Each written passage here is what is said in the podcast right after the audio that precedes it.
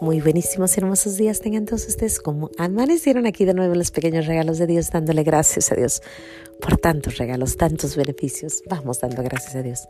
Gracias y alabanzas te doy, gran Señor, y alabo tu gran poder que con el alma en el cuerpo nos dejaste amanecer. Así te pido, Dios mío, por tu caridad de amor, nos dejes anochecer en gracia y servicio tuyo sin ofenderte. Amén. Por el velo de la Santísima Trinidad seamos todos cubiertos, ni heridos, ni muertos, ni presos, ni cautivos, ni de nuestros enemigos, seamos vencidos. Espíritu Santo, tú que me aclaras todo, tú que me iluminas todos los caminos para que yo alcance mi ideal, tú que me das el don divino de olvidar y perdonar todo el mal que me hacen, y que cada instante de mi vida estás siempre conmigo. Yo quiero en este corto diálogo agradecerte por todo confirmar una vez más que nunca quiero separarme de ti por mayor que sea mi ilusión material. Deseo estar contigo y todos mis seres queridos en la gloria perpetua. Gracias por tu misericordia para conmigo y los míos. Amén. Ay, ay, ay, cómo amanecieron. Espero se encuentren muy bien. Hoy les traigo una historiecita de mi niñez. Cuando yo era niña, me gustaban mucho las novelas muchísimo las novelas. Ya con el paso del tiempo, cuando fui creciendo, me gustaban los libros. Y entonces empecé a, leer bastantes libros hermosos, grandes, buenos libros de, novelas, ¿no? De historias grandes. Pero de niña, de muy niña, me gustaba mucho sentarme a ver la novela. Cuando yo me sentaba a ver la novela, me gustaba mucho la historia, lo que estaba pasando, pero lo que más me gustaba era analizar y buscar errores del escritor o del autor o del, o del director de la, de la novela. Por ejemplo, estaban sentados a la mesa, había una escena, había un vaso en medio y en la siguiente escena el vaso no estaba ahí.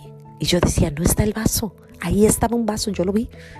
Y en aquel tiempo pues no se podía regresar para ver si había error, pero yo estaba segura de que ahí había, ahí había un vaso. O por ejemplo, em, la muchacha estaba peinada con un moño y de repente bien, vuelve la escena y el moño no estaba.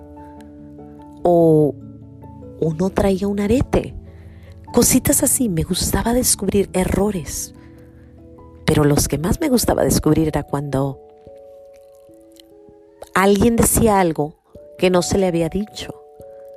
Por ejemplo, vamos entonces al vamos entonces al cine y tú decías, "Espérame, no te habían dicho que iban a ir al cine." Me encantaba descubrir esos errores. Y sentía yo como que había descubierto un, un gran momento, ¿no? En los ochentas, más o menos, no había muchos errores en las novelas. Las novelas estaban hechas casi perfectas, o sea, era muy difícil para mí descubrir un error. De vez en cuando salía uno. Y si eran ciertos escritores o directores, no había errores. No había error. y yo decía, ¿por qué no tienen errores ellos? Y me gustaba, me gustaba ver eso, descubrir eso. Ya cuando empiezan los noventas con unas novelas muy rápidas, hechas muy a la ligera, había bastantes errores. Se notaba error tras error. Ya, ya, no traía el suéter, ya no traía la camisa. Eran error tras error tras error. Y yo decía, ah, esta novela no vale la pena. No me gusta. Así que era interesante, ¿no? Esto. Yo sé que te preguntarás, Mayra, ¿dónde me llevas con esto de las novelas? Ahorita vamos, ahorita vamos, dame un, momento y llegamos al punto, ¿no? Había otra cosa que me gustaba mucho cuando era cuando llegaba el problema de la novela. Siempre había un problema o algo, una escena fuerte del día. Y todo mundo estaba ahí, ¿no? O sea, esperando ese momento porque era como que ya viene lo máximo del día, ¿no? De, de la hora. Y todos los ojos estaban puestos en esa escena porque era cuando se descubría algo, cuando se quedaba uno tenso, cuando se acababa la novela, cuando te decían hasta mañana nos vemos porque te voy a decir qué pasó después. Era como ese momento máximo, ¿no? El, el, el, llegar a eso, ¿no? Y todos los días nos dejaban con algo así, ¿no? Y bueno, eso es la novela. Pero yo a esa pequeña edad, yo descubrí y yo decía, si los escritores, los directores de las novelas lo hacen tan excelente, tan perfecto, así mismo lo hace Dios. Dios es el escritor de tu novela y de mi novela. Dios enlaza las historias, la tuya, la mía, la de mi esposo, la de mi hermano, las enlaza juntas para este momento, ¿no? Para ese ese vivir una vida en un amor, en un, en un andar, en una historia romántica en camino hacia la eternidad. Y todo lo que pasa, como dice mi padre, se mueve solo porque nuestro Señor lo permite. La hoja del árbol no se mueve sin la voluntad de Dios. El director no permite que se mueva cierto vaso de ahí. No se va a mover porque ahí tiene que estar. El director está poniendo atención totalmente si es buen director. Todo tiene que estar perfectamente. Ese pelo estaba diferente. Acomódaselo bien para que esté bien. Ese suéter no lo traías, póntelo por favor. Ese suéter lo traías, póntelo por favor. O sea, está en todo. Y nuestro Señor está en todo. En todo. El otro día estaba jugando mi niño y yo le dije a mi, a mi amiguita, le dije, ¿sabes qué? Dios quiera que ganen. Yo dije, ¿verdad? Y ella dice, ¿tú crees que nuestro Señor tiene tiempo de ver el soccer, de pensar en el soccer? Le dije, sí, sí tiene.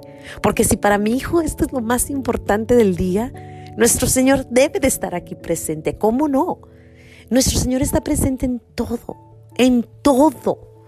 Y te voy a decir dónde está más presente y la novela nos enseña esto, o las películas nos enseñan esto, en ese momento donde, donde estás sufriendo más donde te duele estar haciendo ciertas cosas, donde estás sufriendo y diciendo, ay, ahorita no quiero hacer esto.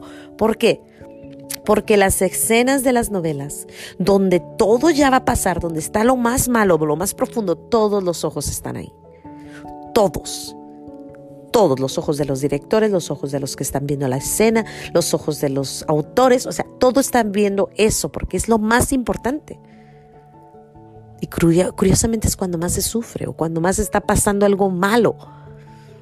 Cuando estés sufriendo, acuérdate que el director de tu novela, el director de mi novela, el director, los que le están ayudando, los ángeles, los arcángeles que están ayudándole, todos están viendo sus ojitos, están en ti.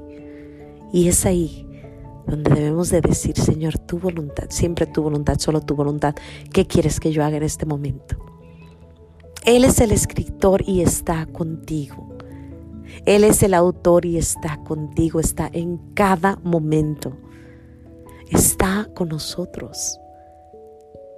Ya, ahorita, en este momento, tú y yo estamos hablando por la voluntad de Dios.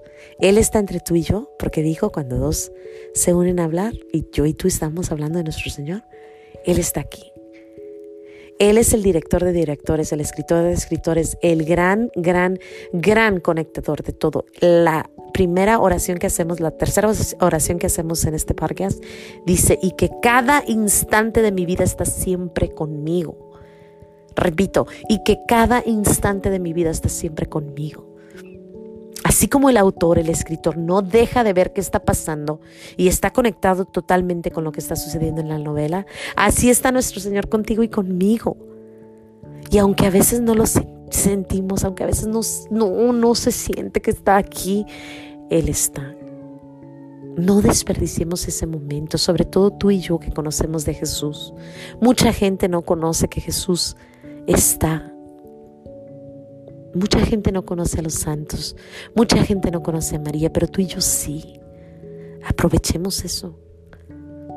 Pidámosle de corazón que se haga su voluntad, siempre su voluntad, solo su voluntad, en todos los momentos de nuestra vida. Y que al final todo sea un final feliz y que lleguemos a la gloria perpetua donde estaremos por siempre con Él. Por siempre. Sin más que decir, ojalá te haya gustado esta plática acerca de las novelas, pero sí, se puede aprender también de, de, las novelas.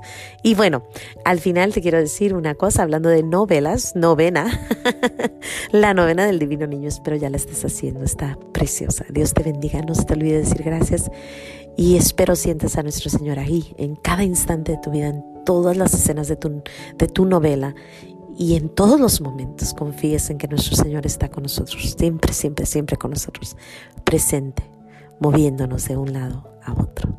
Sin más que decir, Dios te bendiga, no se te olvide decir gracias. Nos vemos aquí mañana, si Dios quiere, en los pequeños regalos de Dios, dándole gracias a Dios por tantos y tantos beneficios. Gracias, Señor Jesús. Hasta mañana.